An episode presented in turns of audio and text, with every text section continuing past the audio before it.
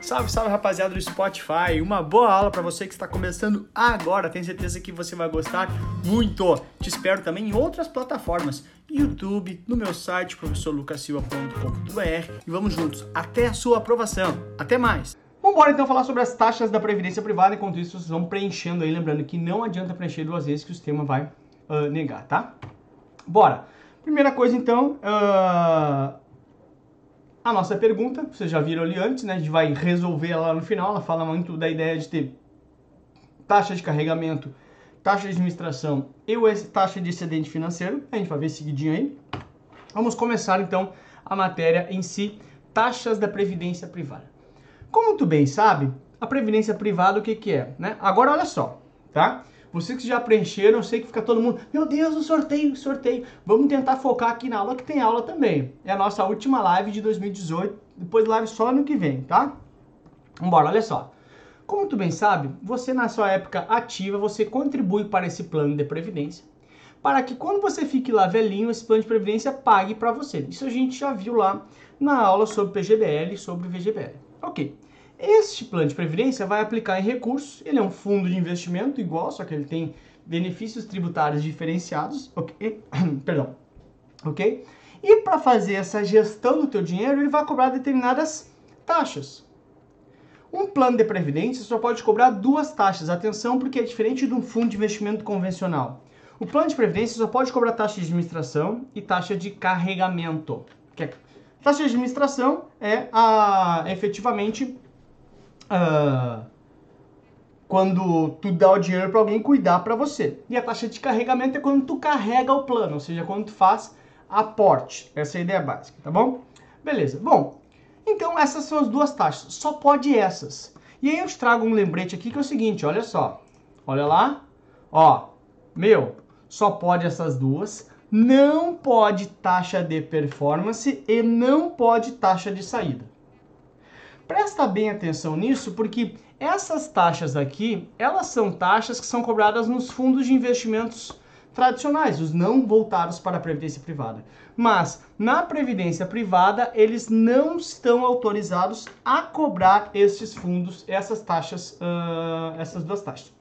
Nem performance, nem taxa de saída. Isso podia ser cobrado, mas foi uh, revogado, se eu não me engano, que eu posso estar errado, mas em 2009. Mas é o que eu posso estar errado, tá? Portanto, não pode mais cobrar. O que, que pode cobrar então? Somente taxa de administração e taxa de carregamento. Tá bom? Essa é a ideia básica. Primeira coisa é essa aí. Ok. Como é que funciona a taxa de administração? A taxa de administração ela incide sobre o patrimônio líquido do fundo. Ou seja, como assim patrimônio líquido do fundo? Uh, sobre o valor que está no fundo. Portanto, se eu coloquei 100 mil ele vai incidir sobre 100 mil a taxa de administração. Se esses 100 mil viraram 190 mil, a taxa de administração incide sobre os 190 mil. Ok? E assim, se virou 30 mil, a taxa de administração incide sobre os 30 mil. Ou seja, é sempre, sempre, sempre sobre o valor que está no plano atualmente, sobre o patrimônio líquido. Esta taxa de administração, ela é um percentual ao ano, ou seja, vai ser, olha, 2% ao ano. Olha, 1% ao ano. E assim vai. Ah, Lucas, então quer dizer uh, que uh, só cobra uma vez por ano. Não. Assim como no fundo de investimento tradicional, ela é cobrada e deduzida diariamente, ou seja, todos os dias. Apesar de ser 1% ao ano, ela faz pro rata, ou seja, em taxa equivalente ao ano. Essa é a ideia básica. É difícil o cara ficar sério, né? Tentar dar uma aula. Duas, três dão mais piada aqui no chat. E o estagiário, o, o grande problema de, de ter um estagiário que é muito proativo, é isso, né? Porque o estagiário, ele falou assim, pessoal, vamos dar like, porque ele tem taxa de performance pelo like. Então, ele tá, sabe taxa de performance? Ele é muito esperto, né? A gente fez um contrato que quanto mais likes ele ganha mais dinheiro. O estagiário tá ganhando muito dinheiro. Inclusive ganha mais dinheiro que eu. Então, o estagiário fica pedindo like, mas tá certo, tá fazendo o trabalho dele, né? Fui eu que redigi o contrato com o estagiário, então ele tá se passando, mas tudo bem. Então, é, é difícil não rir desse estagiário, né? Mas olha só, voltando então. Então o que acontece? Ele é cobrado, deduzido diariamente, apesar de ser o percentual ao ano, ok? Beleza. E ele, naturalmente, afeta a rentabilidade do plano de previdência. Óbvio, porque putz, meu, renderia 10% ao ano, só que 1% fica lá para taxa de administração, acaba tendo rentabilidade só de 1%. Só que cuidado que isso não quer dizer que ele é cobrado sobre a rentabilidade. Ele é cobrado sobre o patrimônio líquido, porém ele afeta a rentabilidade. Essa é a ideia, essa é ideia uh, do, do, da taxa de administração. Incide sobre quem? Sobre o patrimônio líquido, sobre o valor que está lá. Mas ele afeta a rentabilidade. Cuidado porque ele não é cobrado sobre a rentabilidade. O que é cobrado sobre a rentabilidade? É a taxa de performance que não tem na previdência privada. Essa é a ideia básica, ok? Bacana. E aí o carinha que está pensando, porque isso aqui caiu na minha última prova que eu fiz lá de CPA 20, assim, meu, o que é esse tal de excedente financeiro? É o seguinte, vamos lá. Vamos imaginar, tá, que eu, Lucas, tá, esteja aqui colocando meu dinheiro no fundo de previdência, ok? E este fundo de previdência aqui cobra 2% ao ano ok? 2% ao ano. Aí o fundo de previdência cobra 2% ao ano para ele sobreviver, tal, tal, tal, tal. Aí depois de cobrar os 2% ao ano, que é a receita do fundo de, de, de previdência, então olha só, a receita é 2% ao ano, né? Receita é 2% ao ano. E este fundo de previdência teve custos para sua sobrevivência, né? Custo de salários, tal, tal, tal. E vamos supor que tenha dado X aqui, 2X. Este fundo aqui teve um determinado, tem um determinado lucro, porque ele visa lucro, ok? Previdência aberta visa lucro. Aí teve um lucro de, sei lá, 3x. Esse lucro chama de excedente financeiro, ou seja, o quanto excedeu o que o fundo precisa para sobreviver. Tem fundos que falam assim, cotista, o lucro que eu tiver, esses 3x que eu tenho, esse excedente que eu tiver, um pedaço dele eu distribuo de novo para você. Não que volte dinheiro pro cara, mas volta pro fundo para comprar mais ativos. Então ele fala assim: olha, eu vou te distribuir um pedaço do excedente financeiro. E é óbvio, né? Quanto maior ele. Ah, olha só, vou distribuir 30%. Então é um X dos três. Ah, vou distribuir 50%. Vai ser um X e meio. Ou seja, quanto maior for o, a distribuição do excedente financeiro, mais vantajoso é para o cotista. Nem todos os fundos fazem isso, tudo bem? Não é tão comum assim, mas tem fundos que distribuem o que ele chama de excedente uh, financeiro. Então, tem fundos que distribuem o que chama de excedente financeiro. Essa é a ideia básica. Vocês entenderam excedente financeiro? Então, o fundo cobra uma taxa de administração. Aí eu fundo. Eu dei lucro. Desse lucro, eu falo assim, chama excedente financeiro, um pedaço eu distribuo, redistribuo para o meu cotista. Ok? Claro que quanto maior for a distribuição do excedente financeiro, melhor para o cotista. Tá bom? Ok. Aí temos na parte, normalmente, com maior dificuldades de vocês, que é entender a taxa de carregamento. A taxa de, carre de carregamento, olha só, ela incide sobre os... Ops, espera, veja aqui. Ela incide sobre os aportes. Ou seja, cada vez que eu aporto no meu plano, cada vez que eu faço uma colocação de grana no meu plano, esse vai existir a taxa de carregamento. Tem fundos que cobram, tem fundos que não cobram, ok? Então vamos supor que tem uma, uma taxa de carregamento de 10%, vamos supor assim. Ou seja, eu coloco uma aplicação de um mil reais. Se ele cobra a taxa de carregamento de 10%, quer dizer que ele me cobra uma taxa por carregar o dinheiro, ou seja, taxa por entrar o dinheiro, como se fosse carregar o, pré, o, o, o celular pré-pago. Então, se é 10%, ele cobra aqui menos 100 reais. Portanto, entra no fundo somente 900 reais. Nossa, eu dei mil reais e entrou só 900? Sim, porque nesse, nesse caso que eu estou criando, o fundo cobra taxa de carregamento de 10%. Ou seja, cada vez que eu carrego o plano, cada vez que eu carrego meu telefone pré-pago, eu pago uma taxa de conveniência, como se fosse. Essa taxa o, o, o, fundo cobra para cobrir as despesas dele para ir no mercado comprar ativos, porque cada vez que eu coloco dinheiro lá, ele tem que ir no mercado comprar ativos. Essa é a ideia, ok? Aí que vem a ideia que é o seguinte, da ideia da taxa de carregamento ou taxa de entrada antecipada ou postecipada. O que, que é isso? A antecipada, como o próprio nome diz, é aquela que cobra antes. Ou seja, é o exemplo que eu escrevi aqui. Olha, 10% de taxa de carregamento, coloco um mil reais, ele já desconta na entrada os 100 reais, portanto entra lá na minha conta somente 900 reais. Ok. Só que Tem também a ideia de que pode ser uma taxa de entrada postecipada, que eu pago depois.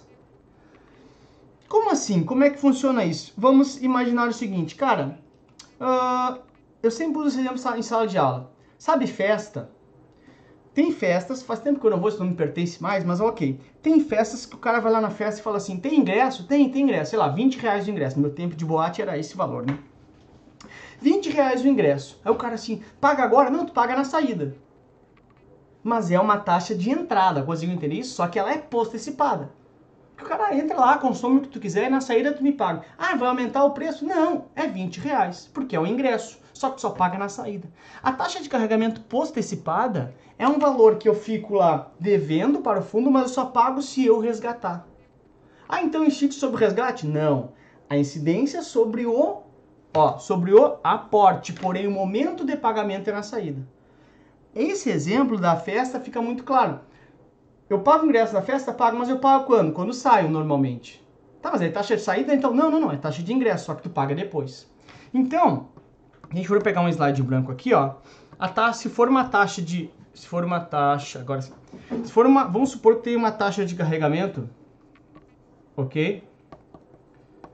De 10%. Porém, ela é postecipada. Então, ok, essa é a situação aqui, tá? Aí vamos lá, faço o aporte aqui. Faço o aporte de quanto? De mil. Ah, tem que reduzir a taxa de, de carregamento. Não, não tem, porque lembra que ela é postecipada. Quanto que entra efetivamente no fundo? Entra os mil. Ah, Lucas, mas e a taxa? Olha, como assim? A taxa ela é postecipada, só paga na saída. Então, lá no futuro, quando eu fizer o resgate, ah, resgatei quanto? Resgatei aqui 4 mil reais. Os mil viraram 4 mil. Vou pagar a taxa de entrada. Sim, quanto que é a taxa de entrada? 10%. Ah, então é 400? Não. Lembra que a taxa de entrada ela incide sobre o aporte. Então é 10% sobre os mil. Ou seja, retira aqui 100 reais. Ou seja, eu vou resgatar 3.900. Ah, Lucas, mas isso é uma taxa de isso é uma taxa de saída. Não, de novo, vamos dizer de novo. Não tem taxa de saída, é uma taxa de entrada postecipada. Eu anoto lá na minha comanda que eu devo 100 reais. Por que, que isso é melhor? Ora, porque se é uma taxa de entrada antecipada, lembra que entrava efetivamente só 900 reais, porque eu botava mil, ele já descontava os 100, portanto entrava só 900 para ficar rendendo lá dentro do fundo. Agora, nessa situação, eu coloco mil e entra, fica mil rendendo. E quanto mais dinheiro rendendo, mais juros vai dar. Essa é a ideia básica, conseguiu entender? Então, a taxa de entrada, voltando aqui, né? Voltando aqui, ok? Aqui. A taxa de entrada antecipada, ela é cobrada no, no ato do aporte. Taxa de entrada postecipada, ela é cobrada somente se eu resgatar fundo, quando eu resgatar o fundo. Ah, então vai resgatar sobre a saída. De novo, eu estou insistindo nisso. Não. Ele paga no momento do resgate, mas ele incide sobre o quanto eu aportei. Incide sempre sobre o aporte. É taxa de ingresso, só que eu pago na saída. É óbvio que postecipada é melhor, porque como a própria o próprio Cristiano, perdão, dizendo, perdão, a, o próprio Cristiano falou, fica mil reais cheio rendendo lá. Essa é a ideia básica, ok? Muito importante também que tem casos que o banco pega e fala assim: olha, se uh, tem taxa de entrada? Tem. Ah, quanto que é? Olha, é 10%. Só que é postecipado. Tá, ok. Só que se tu ficar mais de dois anos, essa taxa já cai para 5%. Ah, legal. Se tu ficar mais de quatro anos, essa taxa chega em zero, por exemplo. Sim, ah, legal, bacana. É, hoje o Júlio Borba falou ali, ah, tem produto que pode chegar a zero. Exatamente, aquilo que eu acabei de explicar aqui.